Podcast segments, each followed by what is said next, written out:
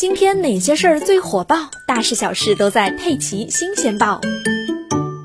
最近一段时间，特斯拉汽车因为起诉多位车主而备受关注。昨天，特斯拉汽车起诉温州特斯拉车主陈先生的案子一审判决结果公布，法院判决被告陈先生向特斯拉道歉并支付五万元的赔偿款，这也成为近期特斯拉首个获名誉权胜诉的案例。不过，作为被告的特斯拉车主陈先生，昨天晚上接受我们的采访时称，他将继续上诉。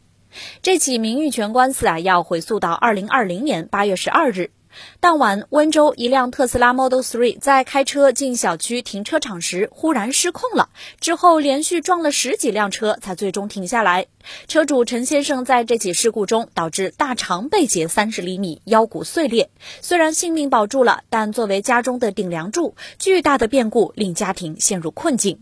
陈先生当时对媒体表示，当时这辆 Model 3并没有开启自动辅助驾驶，而车辆突然失控并加速。他虽然进行了紧急制动，但是没有任何作用。他还表示自己是驾龄十多年的老司机，绝对不会犯刹车油门踩错的错误。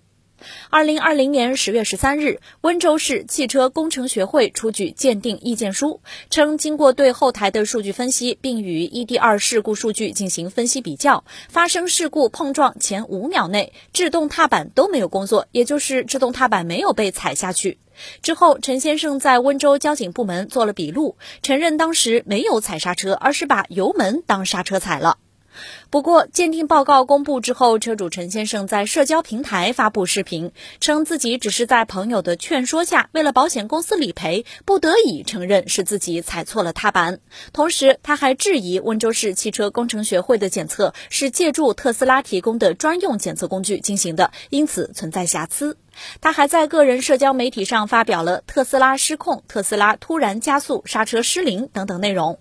正是这些社交媒体内容，让特斯拉对他提起了名誉诉讼权。最终，法院判决陈先生要在抖音平台上向原告，也就是特斯拉赔礼道歉，并持续不少于九十天。同时，陈先生在本判决生效之日起十日内支付原告特斯拉上海有限公司赔偿款五万元。昨天晚上，我们都市快报城市互动联系了车主陈先生，他说自己还没有收到纸质的判决书，但是对于法院的判决结果自己不接受。他说：“我肯定会提起上诉。”